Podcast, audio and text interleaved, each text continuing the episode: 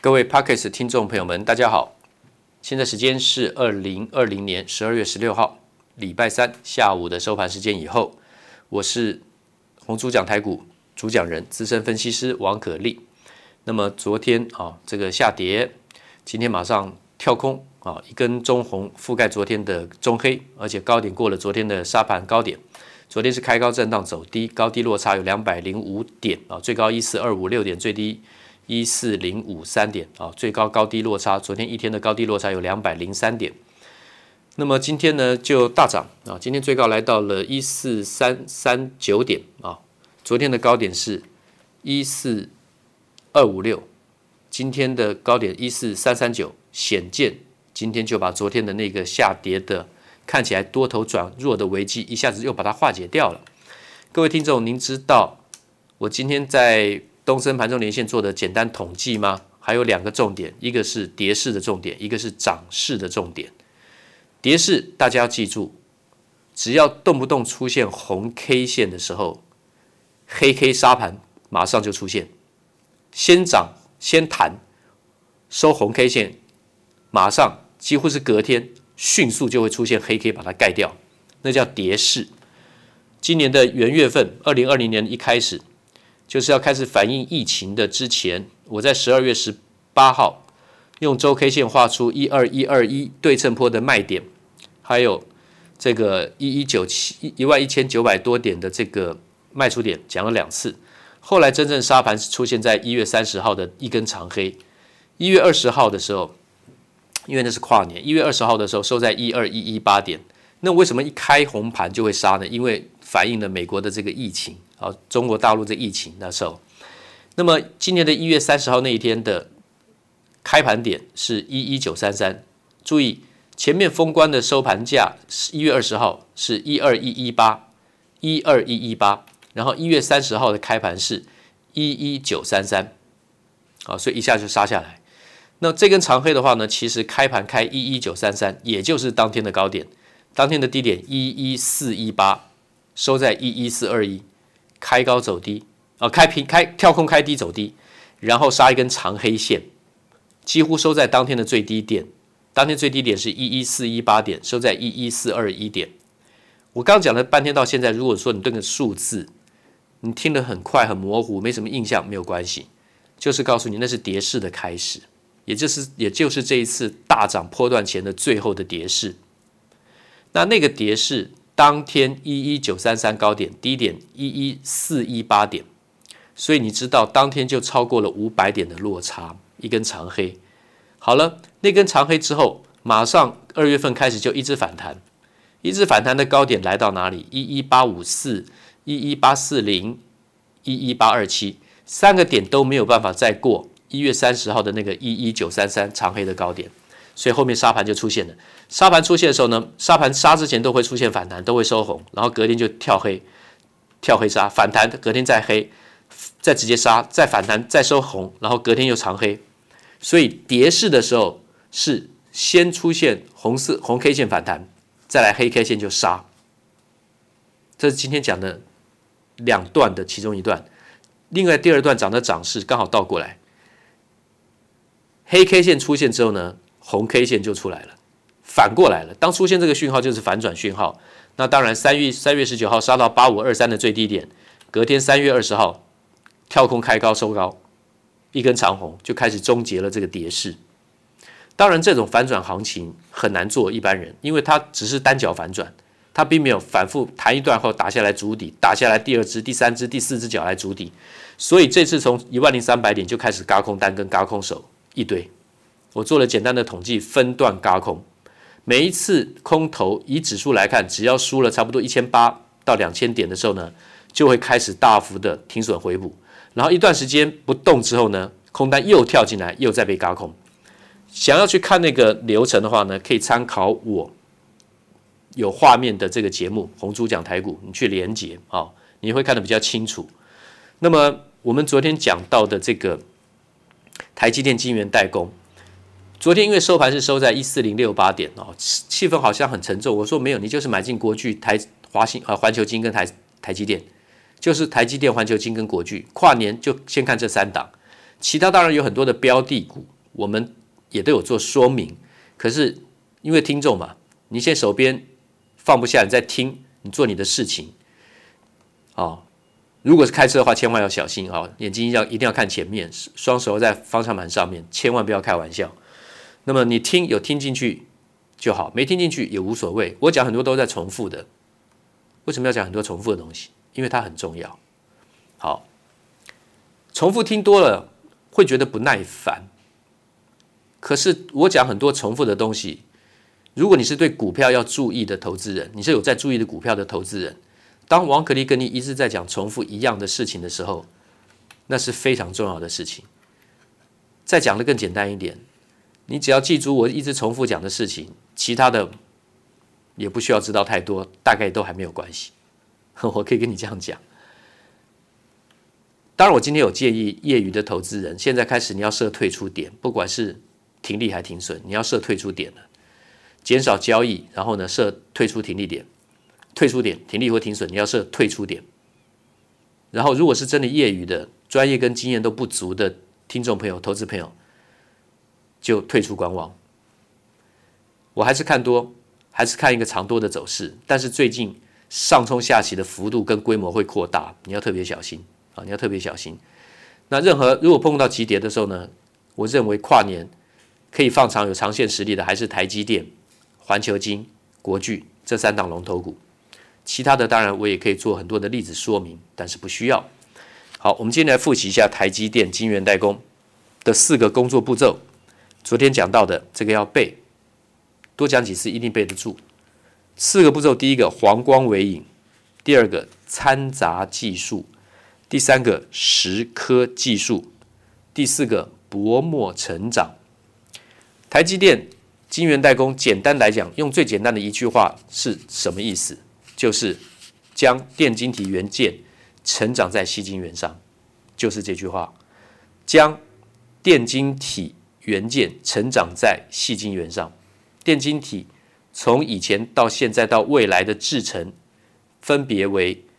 最早以前的是 CMOS，那个 C 就是 complementary 互补式的意思。CMOS 是等于两种金属氧化物半导体场效电晶体的合并，就是 N 型半导体跟 P 型半导体，所以这个合并我们就称作 CMOS。那个 C 是 complementary 互补的意思啊。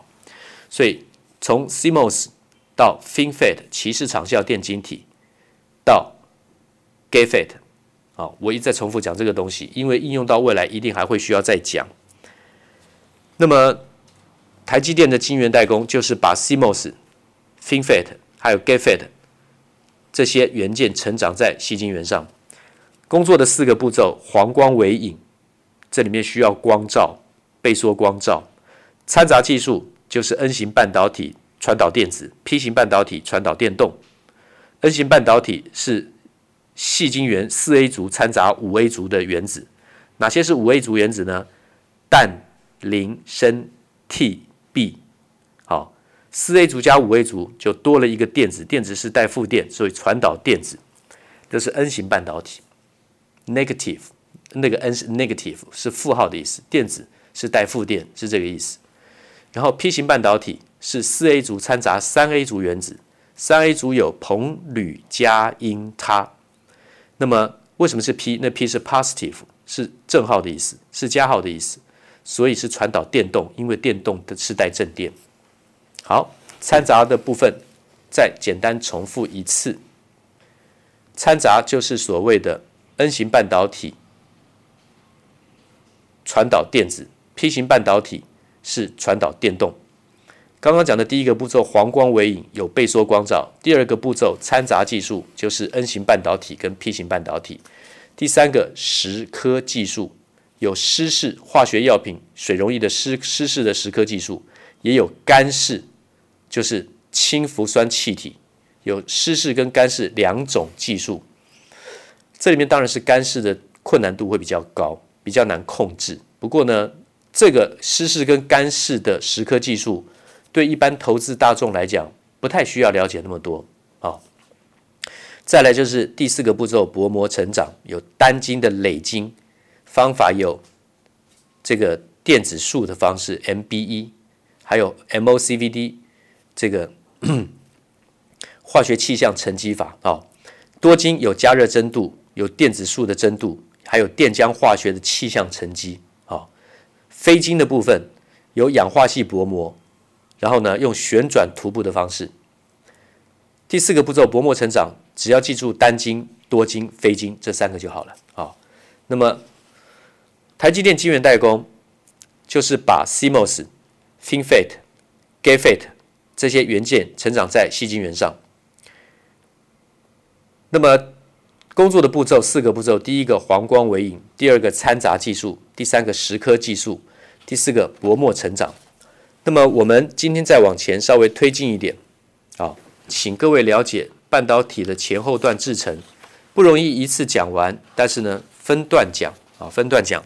那么在前段制程里面，半导体的制程在前段制程里面，前段里面单就前段制程。里面呢有分前后，啊，前段制程又称为扩散制程，啊，又称为扩散制程。这个前段制程又称为扩散制程，里面也分前后。好，那么在前面是指元件形成，就是在细晶圆上面的电晶体，它怎么形成呢？它有原极、杂极跟极极，这个部分是属于前段制程中的前段制程。那前段制程中的后段制程，就是怎么样形成电路图？哦，排线、金属导线形成电路图。那么，不管是前段制程里面的前段这个电晶体的基本的构造、元件的形成、原极、杂极跟极极，还是前段制程中的后段制程的金属导线形成电路图，这两个加起来都叫做。整个的前段制程就是属于扩散制程。扩散制程里面最主要的晶圆要经过什么处理呢？而且要重复的步骤，不是做一次就算了，就是成膜、黄光微影、蚀刻，有没有？刚刚我们讲的四个步骤都在这里面了。还有不纯物的添加，还有 CMP chemical 哦，就是说化学这个研磨啊，polishing mechanical 啊。这个就是说化学这个这个研磨，再讲再再讲一遍，重复的步骤有，就是半导体的前段制程，也就是扩散制程，有最主要的重复的动作。对细晶圆来讲，有重复的动作，成膜、黄光、微影、蚀刻，还有添加物，然后呢，在化学研磨、机械研磨、机械研磨，那个 C 是 chemical 是机械的意思啊、然后呢，最后是清洗跟干燥。这个过程结束之后的话呢，要再经过测试，封装前要经过测试，因为不好的晶粒就把它打掉，标记注记以后嘛，打掉就不用再进入封装，因为封装成本很贵。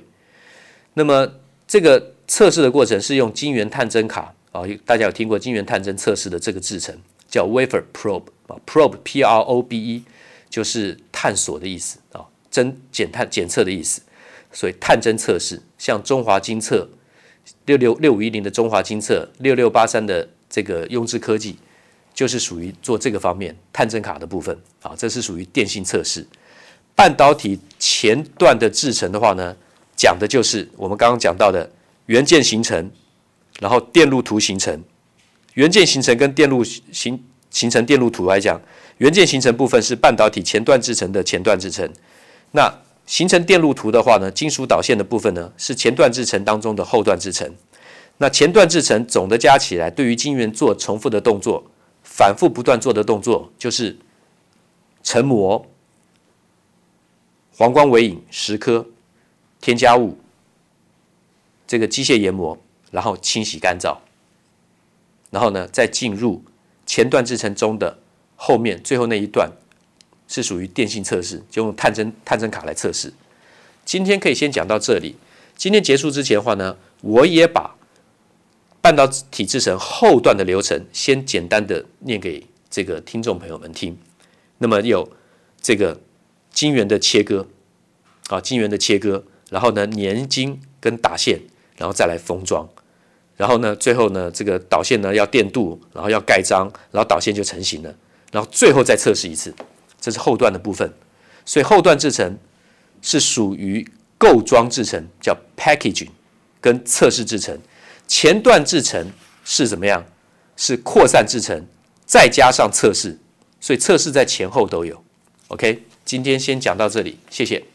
投顾逾二十三年，真正持续坚持、专业、敬业、诚信的金字招牌。欢迎有远见、有大格局的投资人加入红不让团队的行列。二三六八八七七九，二三六八八七七九。